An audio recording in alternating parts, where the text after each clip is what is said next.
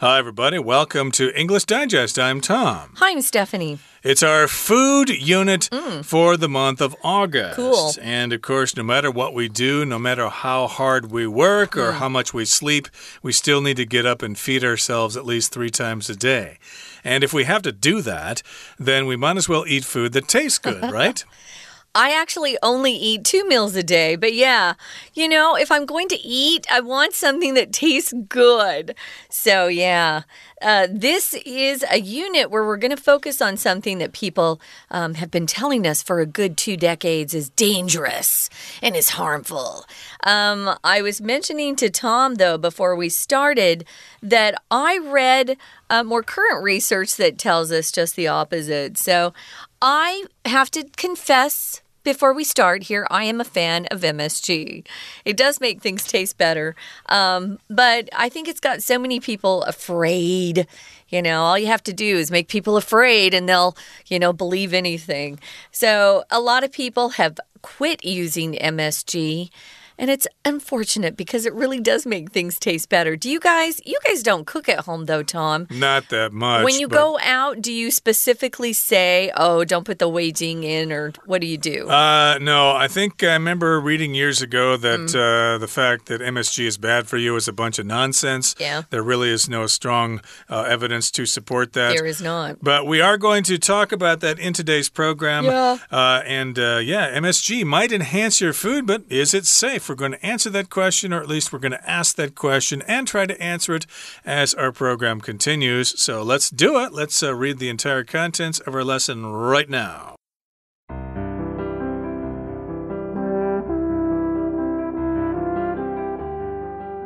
In the past, people believed that there were only four kinds of taste sweet, sour, salty, and bitter. However, about 100 years ago, another kind of taste was discovered savory. This fifth taste is also called umami, and it comes from monosodium glutamate. Examples of foods that naturally have monosodium glutamate include Parmesan cheese, tomatoes, and human breast milk. We can also make artificial monosodium glutamate, usually called MSG. It's essentially an easy way to add a rich umami taste to food. Because MSG can be mass produced, it's added to many ready to eat foods such as potato chips and instant noodles.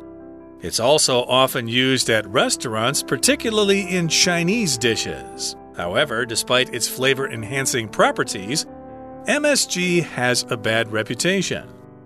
Back in 1968, the New England Journal of Medicine published a letter written by Dr. Ho Man Kwok.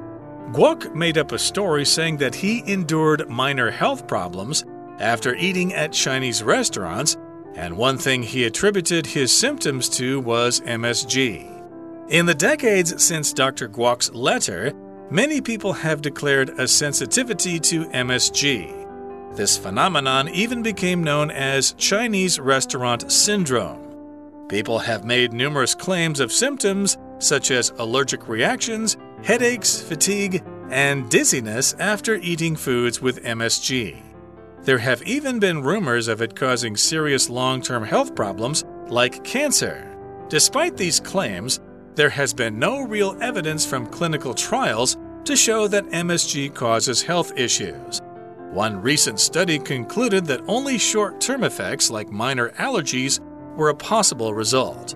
The U.S. Food and Drug Administration also classifies MSG as generally safe.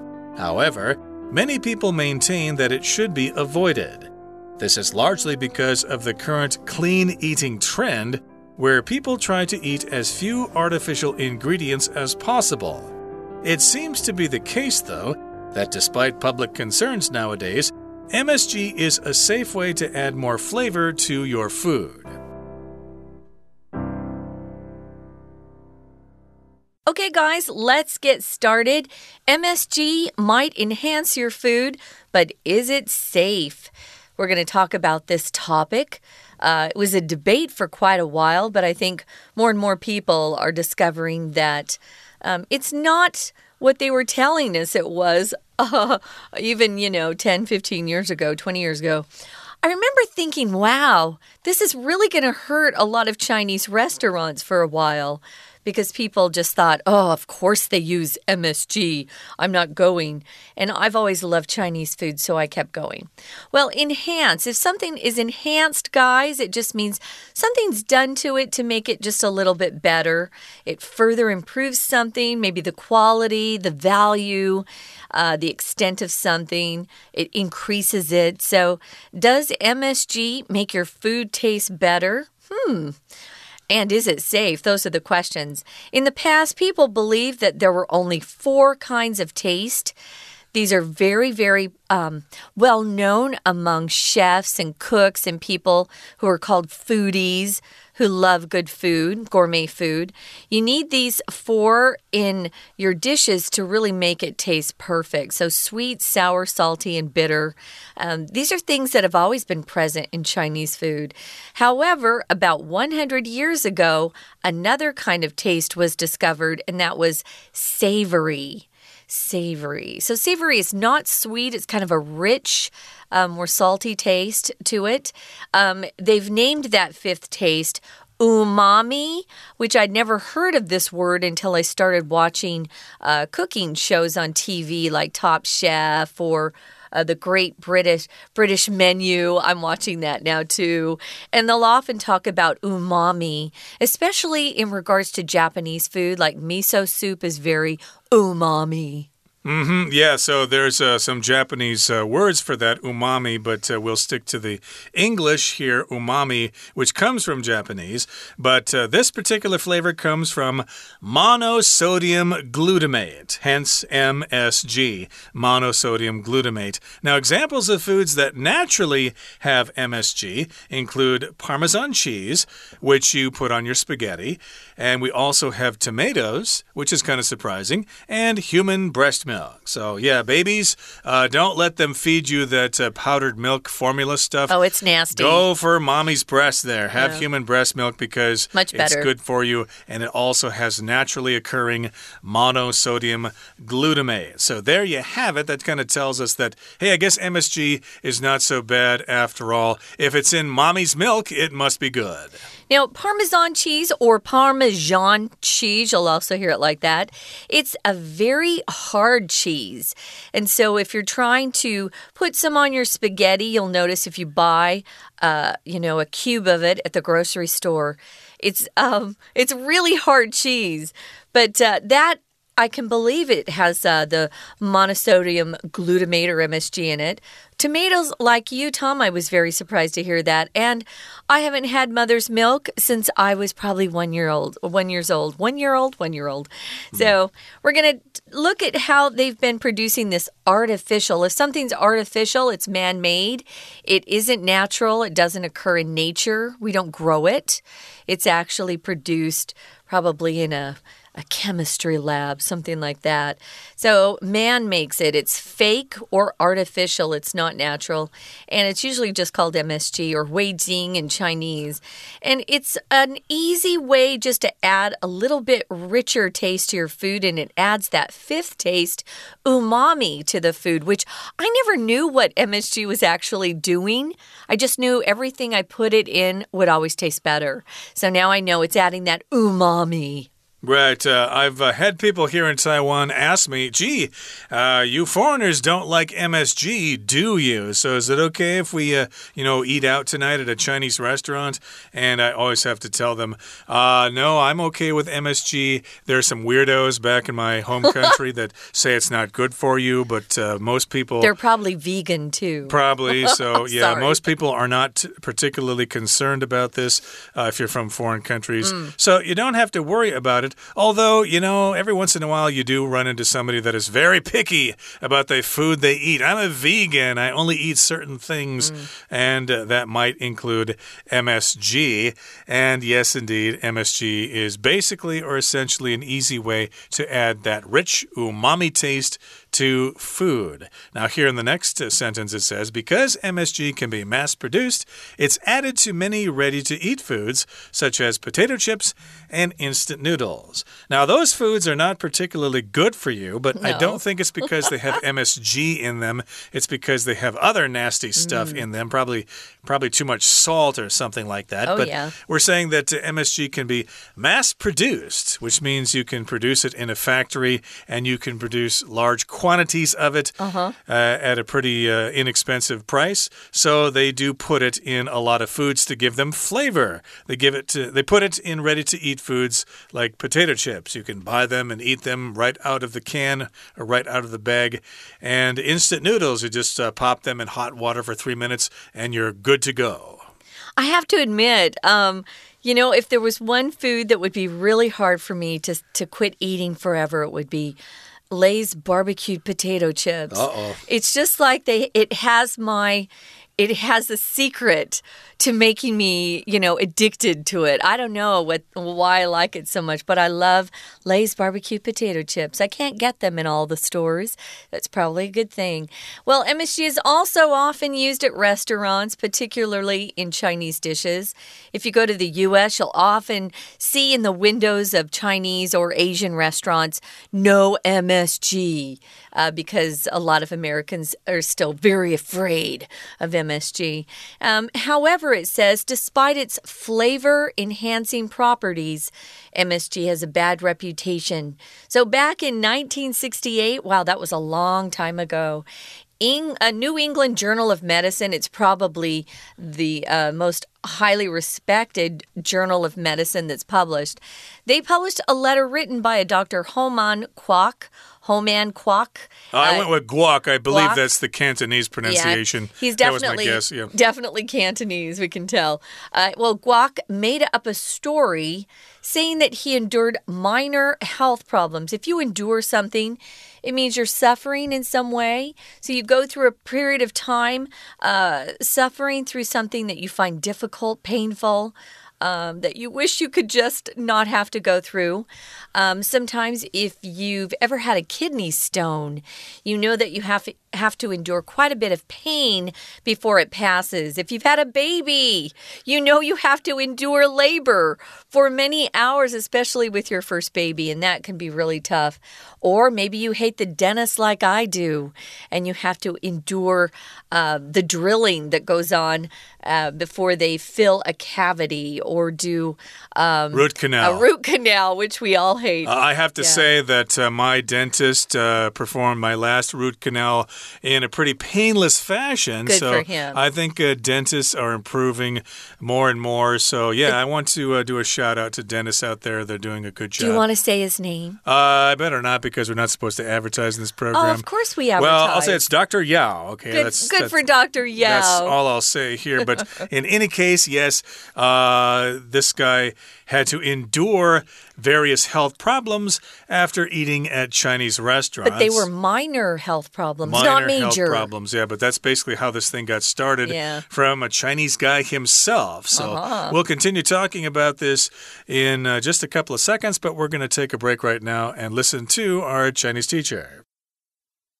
听众朋友，大家好，我是安娜。我们今天要带大家看一篇文章，是有关于味精哦。因为其实 在台湾的话，我们大概从小就吃味精吃到大，但是它到底对健康会不会有危害呢？我们来看一下今天的文章。不过文章是设计成文艺选择，所以我们还是照例的在文艺选择这个答案当中看一下比较少出现或是比较不熟悉的单字，比如说像 C 这个选项，property 可以指的是特质或者是特点，不过它也有财产的意思。那么 I 这个选项。attribute，它是动词哦。attribute something to something else，通常我们会这样记：将 A 这件事情归因于 B，attribute A to B，就是归因于什么什么原因的意思。好，所以我们来看一下今天这个文章哦。文章一开始告诉我们在以前的话，我们大概就觉得就只有几种味道：甜的啊、酸的啊、咸的、苦的。可是差不多在一百年前。我们又发现有另外一种味道，这种味道呢叫做鲜味。也就是所谓的 savory。这个所谓的鲜味，就是所谓的第五种味道。我们看到这一段的第三句哦，它同样被称为叫做。乌妈咪，乌妈咪其实是日文啦，就是所谓的脂味。因为其实，在一九零八年，谁发现这个味道呢？他是东大的池田菊苗博士，他发现了有所谓的鲜味这种味道，它是相较于甜啊、酸啊、咸啊、苦啊，是一个很特别的所谓的第五种的味道。当然，食物当中有一些天然的食物，像是这个帕玛森 cheese 啊、番茄啊、人类母母乳啊，它都有这样子的一个。所谓的鲜味，那么到底这个鲜味是怎么样出现呢？同样在第三句的地方出现了关键的专业词，叫做 monosodium glutamate，就是这个所谓的脯氨酸钠。脯氨酸钠呢，就会让我们的在这个味觉当中产生一种所谓的乌妈咪这种鲜味的。出现好，所以呢，基本上在本质上来讲呢，我们就是用一些天然的食物就可以带出鲜味。可是后来呢，我们就发明了一种所谓的 artificial 人工的脯氨酸钠，就是所谓的味精啦。所以我们现在称味精呢，通常都叫做 MSG，出现在第一段第五句最后一个字。这个 MSG 其实就是我们刚刚说的 monosodium glutamate。好，不过因为味精，人工味精就是可以大量生产嘛，所以它就是很多的，像是马铃薯片呐、泡面呐，甚至我们这个中华料理当中，很多都是会添加味精。餐厅里面，特别是中国菜也会添加味精。但是虽然味精吃起来会让食物很好吃，但是却有一个 bad reputation，它的名声不佳哦。因为当时在一九六八年的时候。在《新英格兰医学杂志》里面，就有一位郭浩明先生，他发表了一封信，让味精产生了一个很不好的声誉。We're going to take a quick break. Stay tuned. We'll be right back.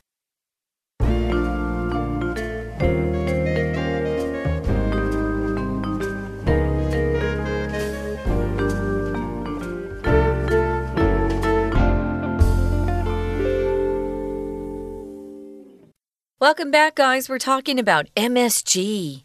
Yes, we know it can enhance your food, but is it safe? Is it safe for your health? Will it kill you? Will it make you suffer and endure horrible, horrible pain? Well, we're talking about that. So, anyway, yeah, how do we make our food taste good but uh, still maintain, you know, a good, healthy body. We found out how this whole MSG is evil or can hurt you uh, started. It was started by an an, uh, a Chinese man, probably from Hong Kong, or at least had grown up um, with parents from Hong Kong. He had a, a Guangdong Huan kind of name, Guac.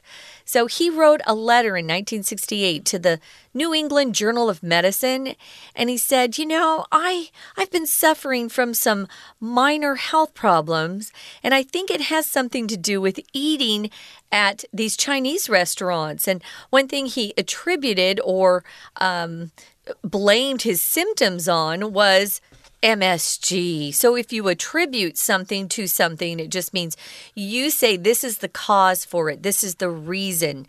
So he said the reason he was suffering these minor health problems was because he'd eaten at Chinese restaurants that had used MSG. What are symptoms?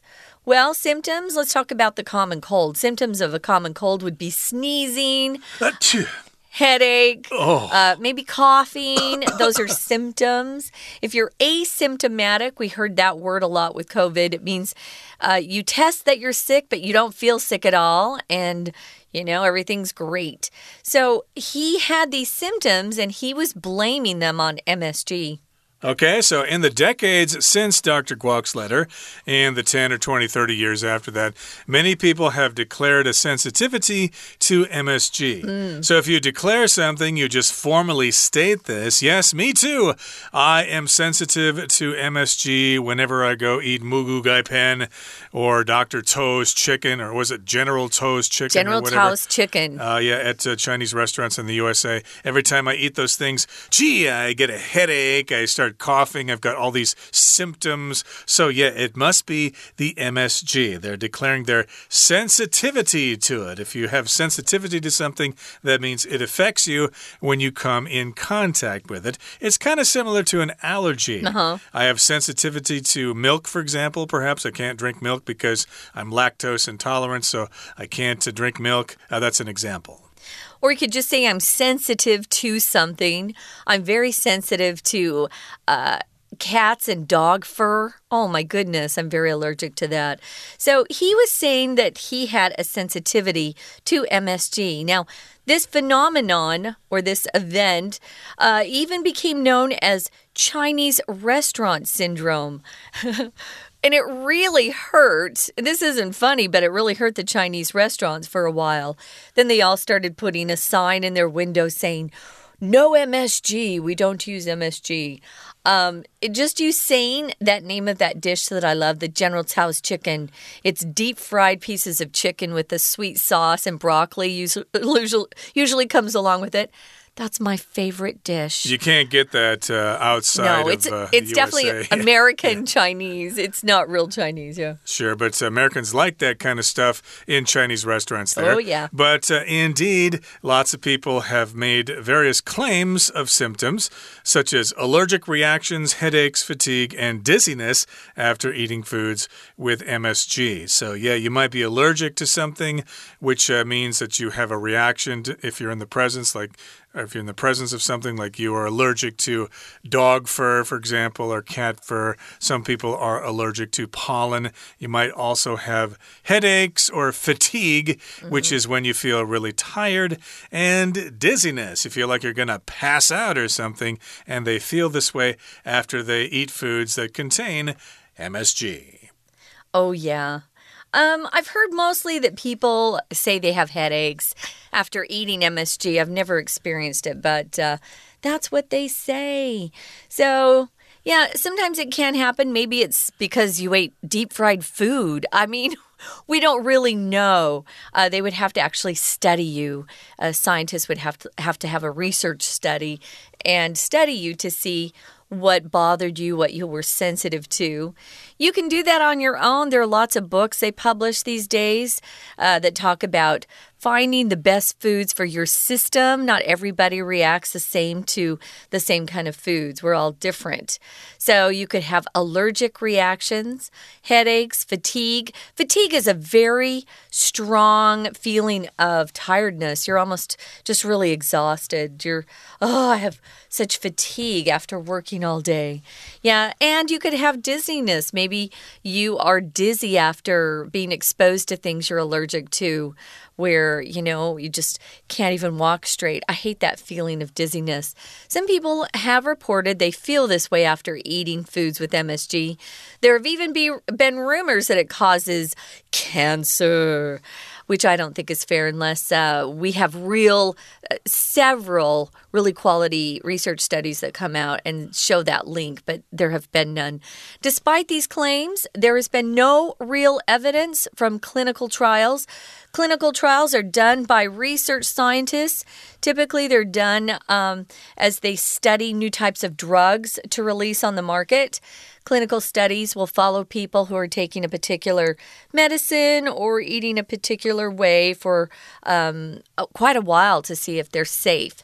Well, these clinical trials showed. Um, that there's no evidence they can't find any connection to to uh, these health problems with MSG. So one recent study concluded that only short-term effects like minor allergies were a possible result. So maybe some people have temporary allergic reactions like headaches or just feeling kind of dizzy. Yeah, but it seems like people are allergic to anything these yeah, days, true. so that doesn't really sound uh, convincing to me. Mm. So yeah, that's just one study that concludes that there's some maybe, maybe there's some short-term allergies as a possible result of uh, consuming MSG. And the U.S. Food and Drug Administration also classifies MSG as generally safe. Uh, administration, of course, is a department of the U.S. government. It could be part of any kind of government. It depends on how they want to call themselves.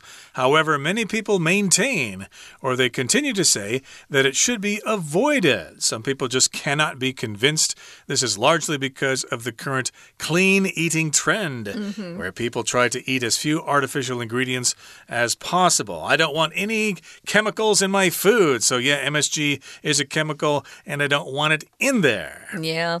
Clean eating is a pretty popular trend. Um, yeah, if, if you're into clean eating, good for you.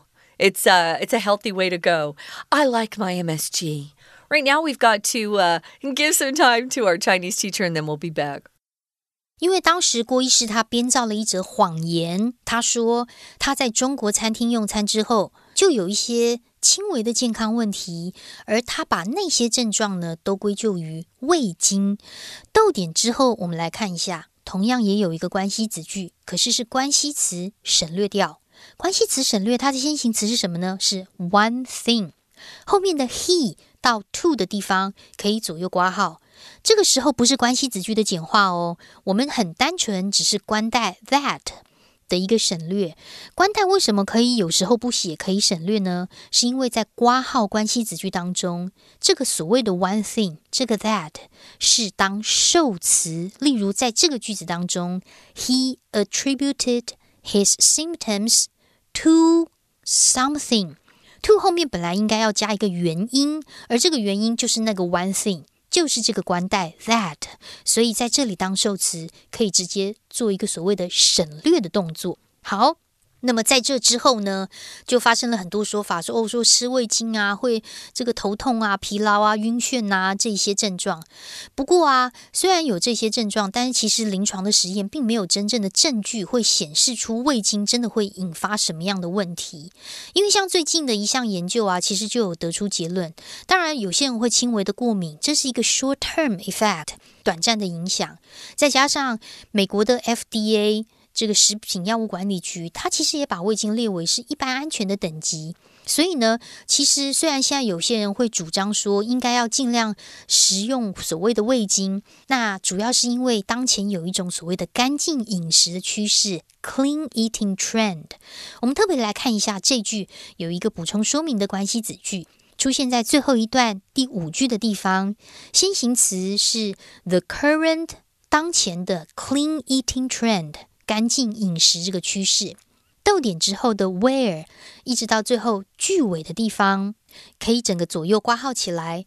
where 特别注意哦，在这边是关系副词，在文意上其实它就代表的是在这种趋势当中，也就是 where 我们曾经说过，关系词有连接词跟代名词的个性，那么关副呢则是连接词跟副词，所以你可以把 where 划线，给它个等号，and。In that trend，在这种干净饮食的这种趋势当中，大家就觉得尽量不要吃人工的东西。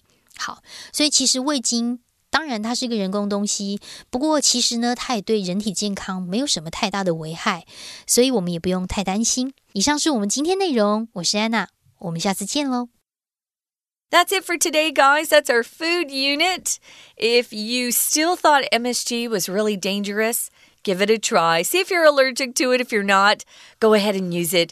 It adds that wonderful umami taste to food. So, thanks for joining us. We'll hope you'll come back for our next program for English Digest. I'm Stephanie. And I'm Tom. Goodbye. Bye.